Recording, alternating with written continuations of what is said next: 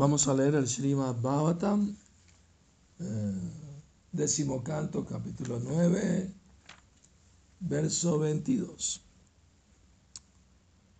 y 23, y así terminamos el capítulo.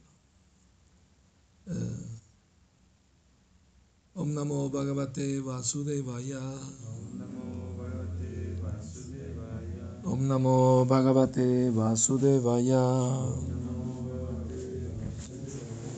Om Namo Bhagavate Vasudevaya.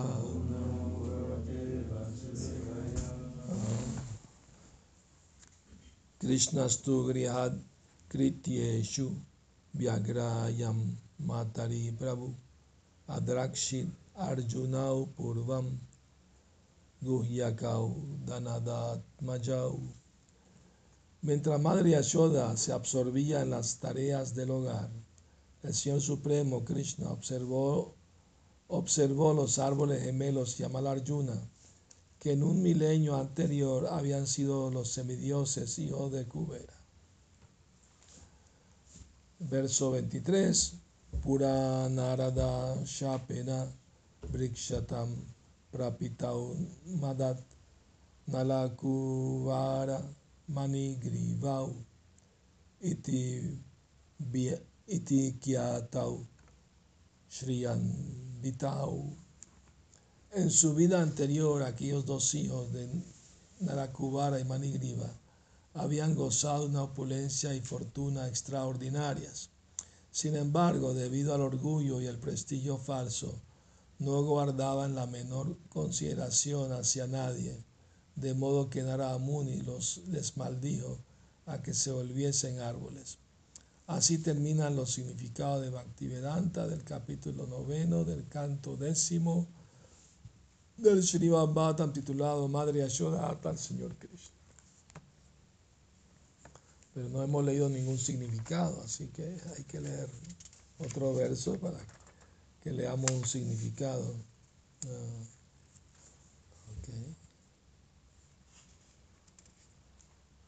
Hay una introducción que Prabhupada escribió del capítulo 10, la liberación de los árboles Yamala Arjuna.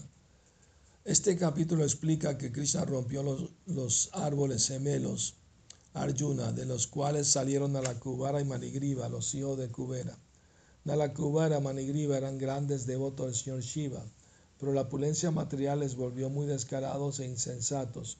Un día se encontraban en un lago disfrutando con muchachas desnudas y se paseaban de un lado a otro como dos perfectos desvergonzados, cuando de pronto pasó por allí Narada Tan embriagados estaban con su riqueza y su prestigio falso que a pesar de ver a Narada ante ellos no hicieron ademán de cubrirse el cuerpo, ni sintieron la menor vergüenza de su desnudez.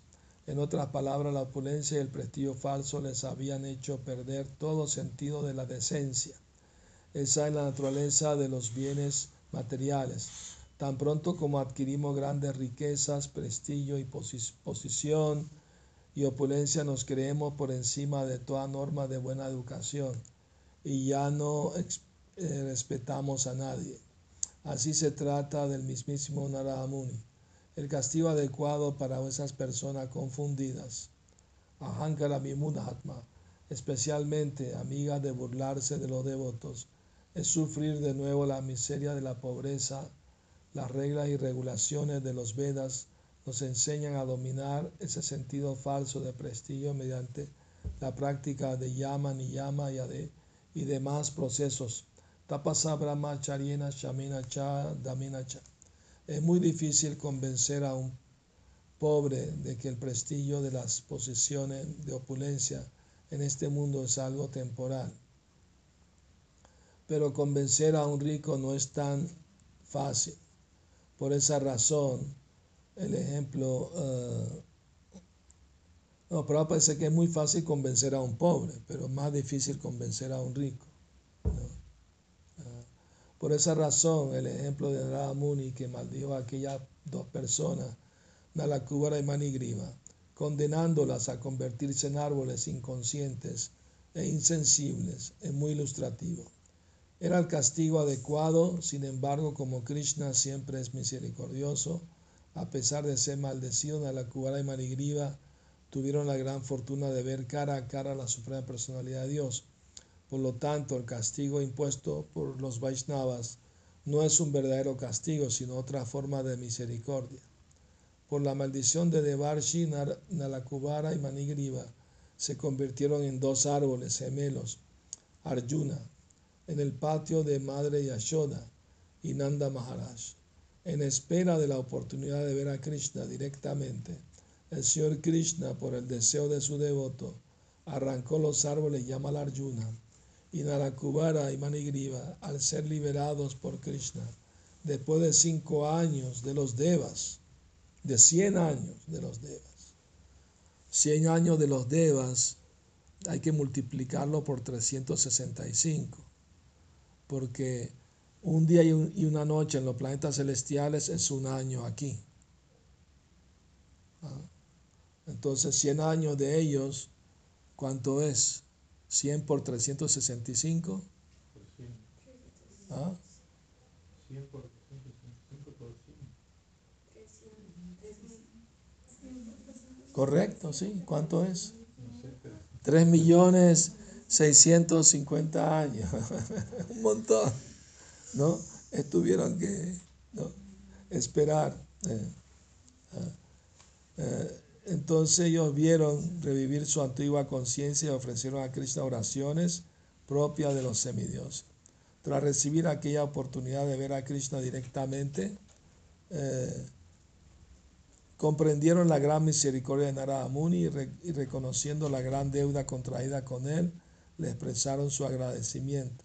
Luego, después de presentar respeto a la suprema personalidad de Dios, Krishna, caminando alrededor de él, partieron hacia sus respectivas moradas. Eso se puede tomar como un significado de Prabhupada resumido del capítulo. ¿Verdad? Eh, muy bien. Entonces, eh, por la tarde hablaremos de los pasatiempos de Govardhan, por el tiempo, tengo poco tiempo, pero el pasatiempo este de los semidioses Nalakubara y Manigriva. Ellos eran hijos de Kubera, el tesorero de los semidioses, o sea, tenían mucha riqueza, mucha opulencia, y eran devotos del señor Shiva. Shiva da fácilmente opulencia material a sus devotos. ¿ah? Y a veces se ve que los devotos de Vishnu o de Krishna, por lo general, no son ricos. Entonces, Parikshit Maharaj le preguntó a Shukadeva Goswami por qué pasaba eso. ¿Por qué los devotos de Shiva siempre tienen más opulencia que los devotos de Krishna o de Vishnu? Y Shukadeva Goswami le explicó que la riqueza que reciben los devotos de Shiva está bajo las tres modalidades de la naturaleza, o sea, viene y se va, no se queda, no es permanente, no es eterna. En cambio, la riqueza que reciben los devotos de Krishna es espiritual y es eterna no se puede comparar con, la otra, obviamente. Entonces, eh, eh, Nalakubra y Manigriva estaban tan eh, embriagados, por, no solamente tomaron bebidas embriagantes o marraza, sino que andaban bañándose en el río Ganges celestial desnudos con mujeres desnudas. Entonces eso era falta de vergüenza. ¿no? Un, principio de la civilización es cubrirse las partes del cuerpo, la parte íntima del cuerpo. Y, el Bhagavad explica que si a alguien le gusta exponer su cuerpo desnudo eh, al aire libre públicamente, tiene el peligro de que en su próxima vida nazca como árbol, como le pasó a la cura, porque los árboles están desnudos a la intemperie. Pues, Entonces es un principio de civilización, de cubrirse el cuerpo. Pero cuando apareció Narada Muni ahí por casualidad, o sea, eh, las mujeres cuando vieron al sabio se cubrieron rápido, salieron del río, les dio vergüenza. Pero a la cura Banigriva no les importó porque se creían tan opulentos y ricos que no estaban tan embriagados que no les dieron importancia al sabio. Entonces Naramuni se compadeció de ellos, verlos así tan caídos, ¿no? Siendo hijo de semidioses. Entonces los maldijo, le gusta estar desnudito al aire libre. Bueno, su próxima vida van a ser árboles. Entonces cuando escucharon ellos eso, ahí entraron en razón y cayeron a los pies del sabio Narada Muni. Le pidieron perdón. Entonces el sabio le dijo, bueno, está bien, aunque nazcan como árboles, Krishna los va a liberar en su forma de niño y les va a dar la, devoción pura por él. Entonces, por eso la oración de la acá dice, así como le diste tu bhakti a Narakubara Manigriva, yo no quiero ningún tipo de liberación, yo quiero que me des ese amor por ti, como le diste a Nalakubara. Samanigriva y Nalakubara no solo se liberaron del cuerpo árbol, sino que obtuvieron Krishna Prema, amor puro por Krishna, que expresaron con bellas oraciones. Entonces, eh, y Krishna les dio un lugar eterno en sus pasatiempos, como, como eh, cantantes, poetas, iban de casa en casa en Brindaban recitando los pasatiempos de Krishna con poesía y canciones. ¿ah? Eso fue primero, primero se fueron a su morada de vuelta, ya siendo grandes devotos, devotos puros. Y cuando dejaron el cuerpo fueron al mundo espiritual, ya, ya que recibieron la bendición de ver a Krishna cara a cara, personalmente. Bueno, ¿algún comentario más? ¿Alguna pregunta? Entonces, eh, por lo general, las personas ricas les cuesta más ¿no? volverse devotos del Señor porque están muy orgullosos de su riqueza. ¿no? Y, y, cuando alguien tiene mucha riqueza y no es consciente de Dios, ¿en qué va a ocupar la riqueza? En actividades pecaminosas. Pues. Mujeres, bebidas, carnes, ¿no? de todo, juegos de azar. Una vez fui a visitar el templo de Las Vegas Estados Unidos, la primera vez que iban. Hay un templo todavía, que un restaurante y todo, muy exitoso. Y el devoto me llevó al templo, en el camino era ya de noche. Y pasamos por la ciudad y había un neón así grande que decía bienvenido a Las Vegas. Y habían cuatro fotos, o sea, cuatro dibujos. Uno se mostraba una botella de vino y una copa en el otro una ruleta de casino, en el otro un bistec de carne y en el otro una mujer semidesnuda bailando. Me quedé sorprendido, mira, los cuatro principios que, que, ¿no? que, que ellos están predicando lo contrario de nosotros. O sea, aquí puedes conseguir las cuatro cosas al mismo tiempo, en un solo lugar, no tienes que irte a otro lado.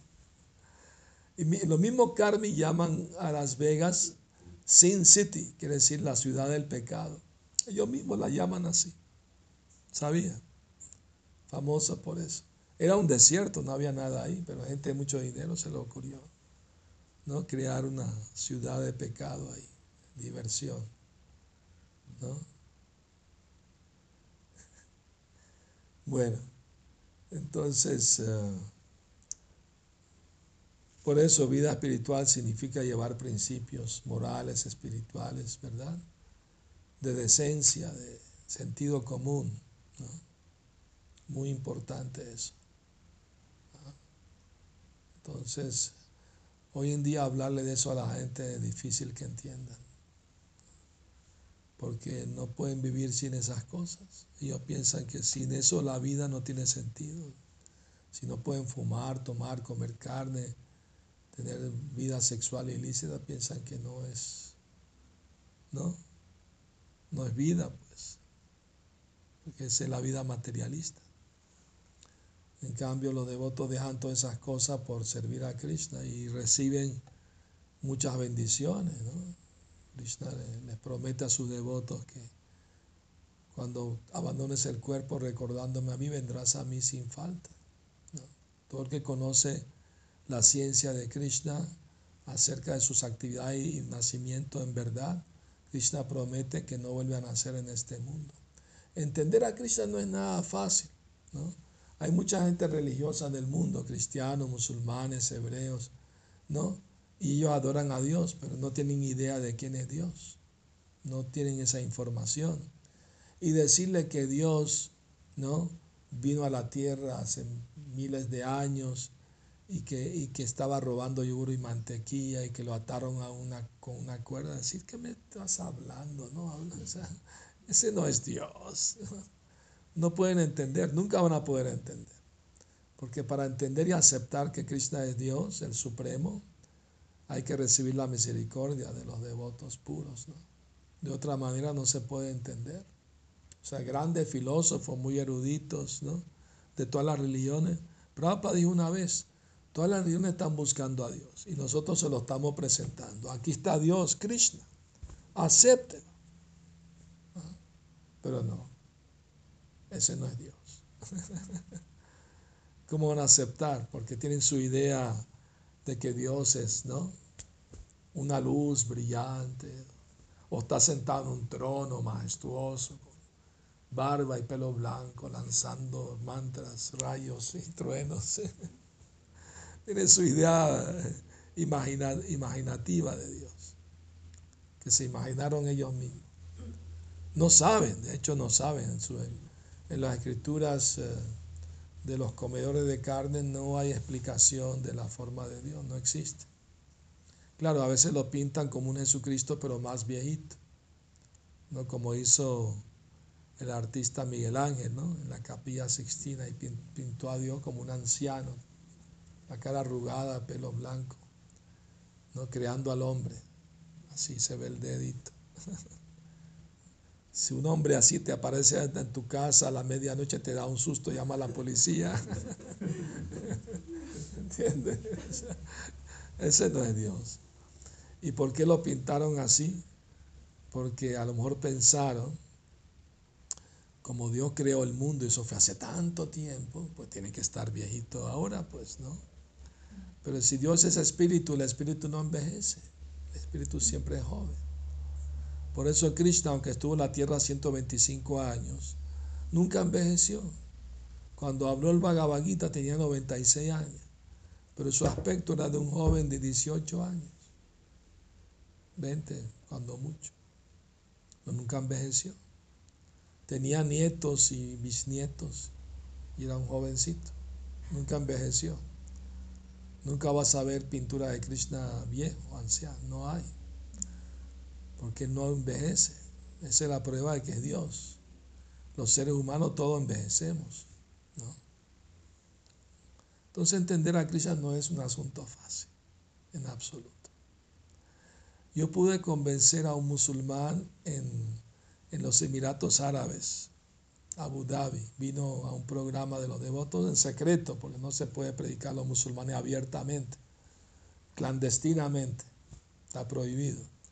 Y le hablé de los pasatiempos de Krishna y el hombre se convenció. Dijo, esto es lo que yo estaba buscando. Yo siempre me pregunté qué, qué hace Alá, o sea, qué está haciendo ahorita, qué hizo antes, o sea, no hay información. Y, de hecho, en la misma, el mismo Corán, al final, el señor Chaitanya predicó a los musulmanes en la India, citando el Corán, que al final del Corán hay un verso que dice que Dios es una persona y tiene el color negruzco. O sea, hay prueba porque, porque ellos son impersonalistas, no aceptan ninguna forma. La rechazan, cualquier forma está prohibida. Incluso no, pueden pintar el rostro de su profeta, está prohibido también. O sea, siempre lo, lo pintan con un velo en la cara, no pueden mostrar el rostro, porque son impersonalistas, no aceptan la forma. Entonces, eh, muy difícil para toda esa gente, cristianos, musulmanes, entender a Krishna. No, no, simplemente no les toca en esta vida. ¿no? Bueno, salvo algunos, obviamente, todos venimos de familia cristiana, católica y, y nos entregamos a Krishna, ¿verdad? Pues esa es la misericordia de Prabhupada, ¿no? Que nos dio toda esta información y, y si uno tiene la mente abierta va a entender, va a aceptar, ¿verdad? No es tan fácil, ¿eh? Se lo digo por experiencia. Ah, bueno, entonces, eh, gracias por venir a la clase el Bhattam, Shila Prabhupada Ki Gora Premanandi, Hari